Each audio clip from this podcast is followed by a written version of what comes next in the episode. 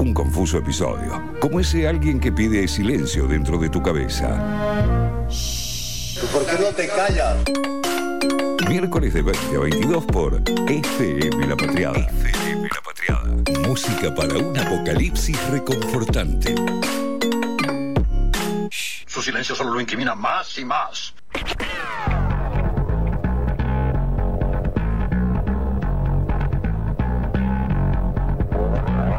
Lisérgico programa, lisérgico episodio. Eh, la música además está a tono, ¿no? Con lo.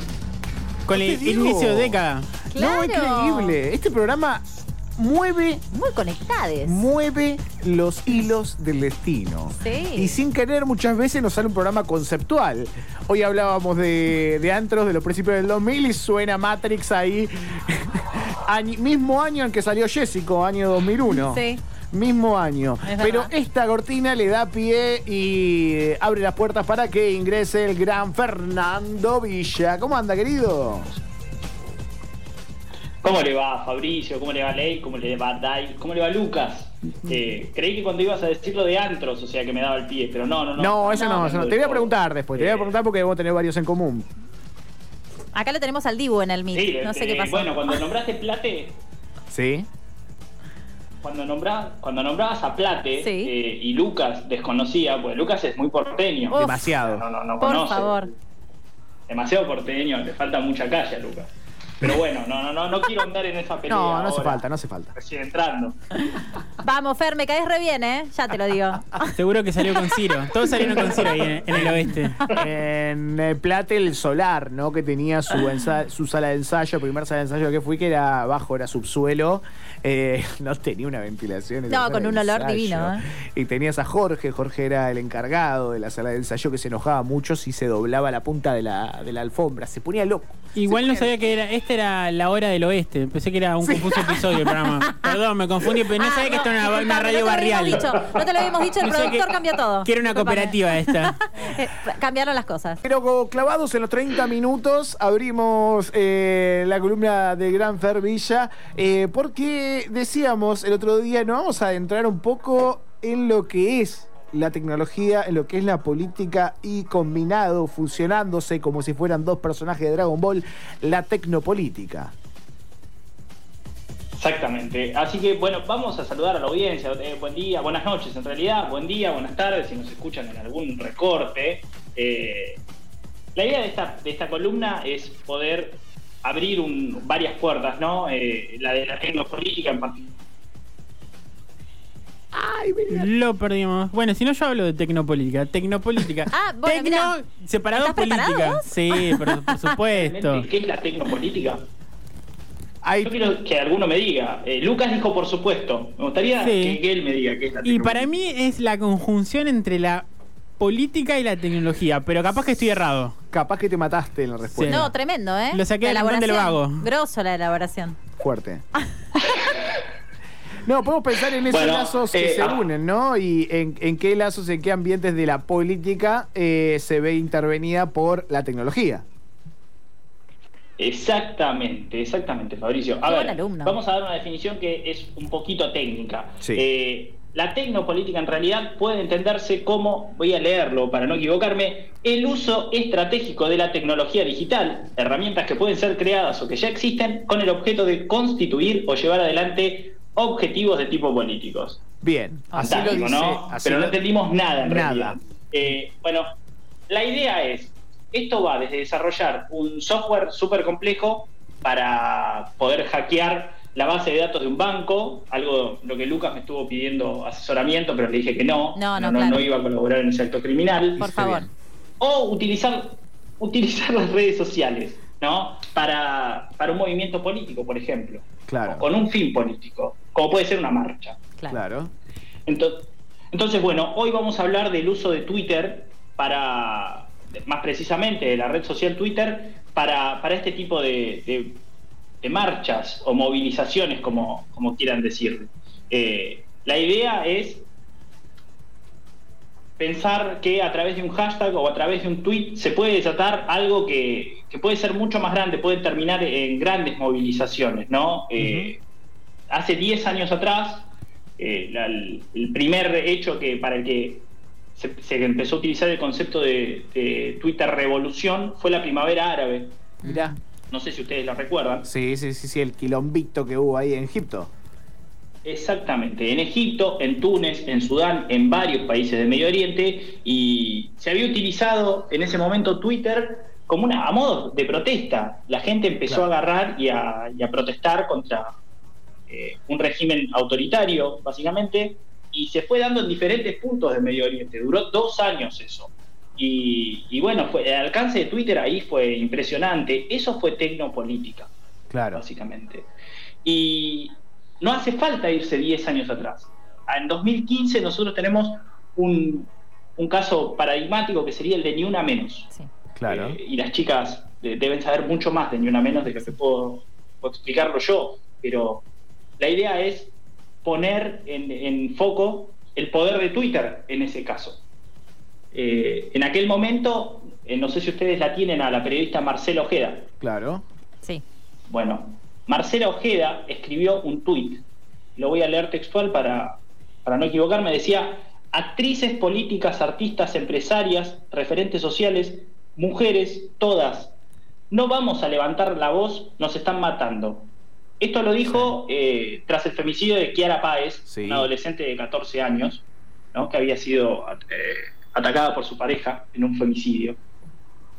Y a través de ese tweet se empezó a armar algo muy interesante. Un montón de mujeres eh, autoconvocadas empezaron a, a hacer en tiempo real eh, la organización de la, de la movilización que se llevó adelante el 3 de junio.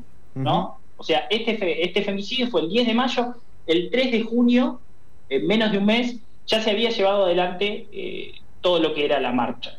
Eh, así que Sí, fue como un- realmente fue... Lo pienso como un efecto dominó, ¿no? Como, como un, un tweet que, que utilizó esa frase, el nos están matando, eh, que bueno, capaz posiblemente se, habrá utilizado en otros movimientos antes o en otras protestas, eh, pero ahí fue terminante, ¿no? Arrancó ahí y todo en adelante, porque también pienso en otras, en otras, en otros hechos eh, que iban a la par del ni una menos y que tenían que ver con lo mismo, eh, lo que tiene que ver con las denuncias por violación, ¿no? Que no, no avanzaban en el ámbito musical puntualmente, estoy hablando. La denuncia contra el cantante de la ola de Quería Ser Chau. Yo me acuerdo estar en ese momento en una feria ahí eh, acá por, por el barrio de Almagro y ver una publicación en, no sé si a Facebook o... Un blog, era un blog, me parece. Sí, ahí estaba subido el video de la chica que ahora, perdón, pero no, no recuerdo su nombre, en el cual eh, contaba con detalles, Mailén. Mailén. Mm. eh, contaba con detalles eh, cómo, cómo fue lo sucedido con el cantante de, de la ola de Quería Ser Chau. Y destacando que eh, no estaba teniendo respuesta por parte de, tanto de él como del entorno, del apoyo, pero sí buscaba en esas redes sociales eh, también la solución que no le estaba otorgando la justicia, ¿no? Pero eso que fue ver una publicación en un momento, un domingo a la tarde, terminó siendo esta, eh, terminó formando parte de, de la movilización del 3 de junio, ¿no? Ahí hay una presencia de las redes sociales en la construcción política eh, y social que es increíble, es increíble. Sí, y, y agrego una cosa, yo recuerdo, porque bueno, yo fui a esa marcha que fue en el 2015, eh, y recuerdo que la previa, o sea, cuando se empezó a gestar todo esto en, en Twitter, era... eh, era tan era como una ola posta era, era Claro. imposible de dimensionar lo que iba a pasar el 3 de junio y cuando voy me encontré con una cantidad inmensa de, de mujeres de todas las edades, que eso fue lo que realmente a mí me, me- me emocionó, eh, y con sus historias también, muchísimas mujeres exponiendo en carteles sus historias de vida, Sí. eh, que nunca habían tenido justicia. Fue realmente muy, muy emocionante. La verdad que fue tremendo. Desde la, desde la cibermilitancia, digamos, que se gestó en Twitter hasta el día que pasó. No, no, fue impresionante. Y bueno, y bueno, justamente esto que, que estaban contando, qué mejor que escuchar a Marcela Ojeda para que nos cuente un poco cómo se gestó aquello y qué significa eh, esto que mencionaban de la cibermilitancia o el activismo digital. Me encanta, vamos a escuchar la palabra de Manuel Ojeda. En Una Menos 2015 creo yo no hubiera existido sin la militancia previa de los feminismos y los movimientos de mujeres que sabemos desde hace décadas mantienen, por un lado, la lucha por la equidad, por la igualdad y por supuesto también la lucha contra las violencias hacia las mujeres. Creo yo que la cibermilitancia o este activismo digital acompaña al de las calles, se nutren, se retroalimentan y las calles complementa al primero y me parece también que hoy día son parte de un proceso dinámico, amplio y por sobre todas las cosas intergeneracional. Las pibas más jóvenes que hoy tienen entre 15, 16, 17 años, en Ni Una Menos 2015 salieron, por ejemplo, por primera vez a las calles, encontraron en esa consigna la primera forma de lucha feminista más cercana y hoy su, lugar y su forma de comunicarse es a través de las redes sociales, es a través de, las plataformas y más en este contexto de, pandemia de, que ya lleva un año y ocho meses que por supuesto no nos permite reencontrarnos en las calles.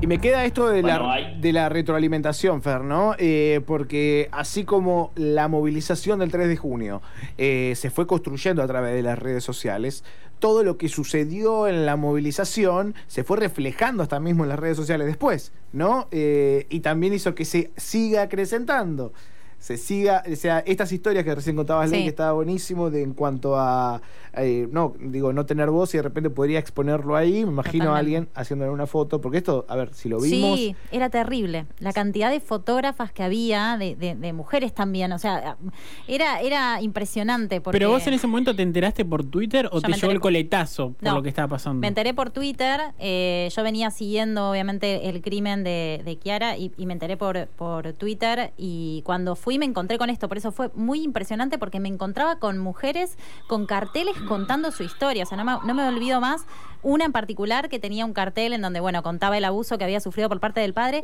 y la miré y la abracé y nos abrazó, o sea, no la conozco a la mujer y fue tremendo, realmente sí, fue, fue una situación muy emocionante desde, desde la cibermilitancia y desde, desde lo que ocurrió ahí también.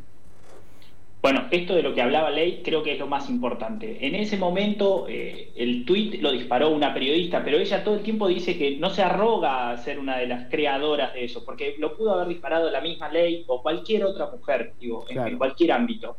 Y a partir de ahí es que se empieza a, concatenar todos los hechos, digo, y son las mismas mujeres eh, que no tenían, digo, no, todas venían con, formación de, de militancia política en ningún espacio, digo, eran autoconvocadas solo por ser mujeres, las unía el hecho de ser mujeres. Y digo, y ellas mismas fueron las que ahí nomás empezaron a, a, como a un gran comité virtual en donde empezaron eh, justamente a decir, bueno, en qué momento, en qué lugar, cuáles van a ser las consignas, qué es lo que se le va a pedir. De hecho, en, la previa a eso, eh, se, improvisó un escenario, se leyeron unas consignas y esas consignas se las hicieron firmar a los candidatos a presidente que sucedían al gobierno de Cristina Kirchner una particularidad, hubo dos candidatos que no firmaron mm, esa, esa, petición. No me acuerdo, ¿cuál uno fue uno fue el Adolfo y ah. la otra fue Elisa Carrión. Ah, posta. Sí.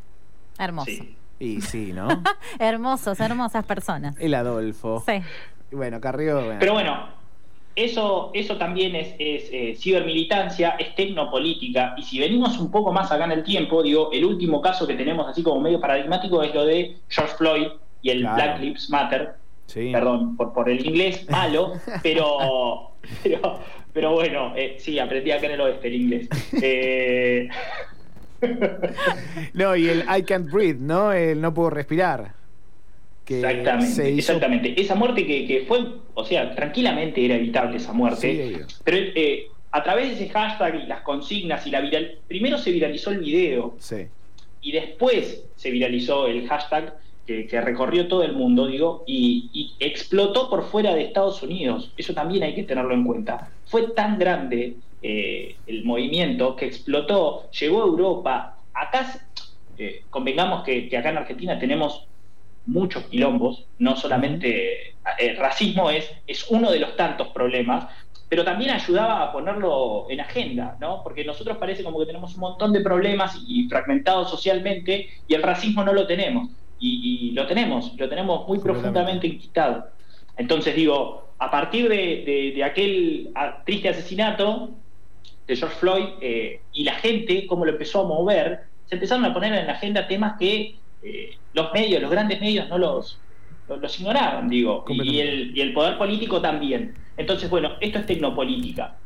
Me encanta, me encanta repensarlo así también para lo que viene a continuación. Estamos en un año electoral, venimos de un gobierno que también usó mucho eso, el gobierno anterior, y en parte no solo tenía el poder de todos los medios, sino también tenía el mismo poder de las redes sociales, eh, sumado a otros factores, los hizo llegar al poder. Eh, pero bueno, me parece que esto va a ser súper interesante, encontrarnos cada dos semanas acá, Fer, en Confuso Episodio, porque, como digo, se vienen elecciones y va a ser interesante analizar cómo van variando las campañas.